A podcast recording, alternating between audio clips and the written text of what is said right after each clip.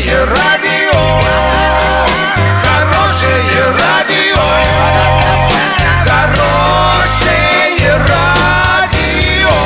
Радио Шансон. С новостями к этому часу Александра Белова. Здравствуйте. Спонсор выпуска комиссионный магазин «Золотой». Осуществляйте мечты с нами. Картина дня за 30 секунд. В новогоднюю ночь в Оренбургской области прогнозируются морозы. Союз мультфильм намерен снять сериал от Чиполлино.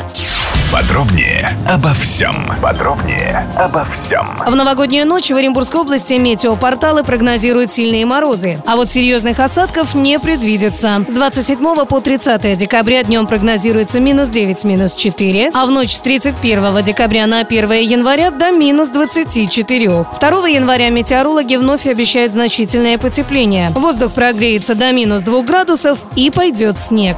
Союз мультфильм ведет переговоры с наследниками Джани Радари о создании нового сериала «Чиполлино». Об этом сообщила председатель правления киностудии Юлиана Слащева. Ведутся переговоры с итальянскими продюсерами и с наследниками Джани Радари о возможном производстве сериала о Чиполлино, о дальнейшем развитии истории про известного в России персонажа. Сказала она. Так передает агентство «Москва».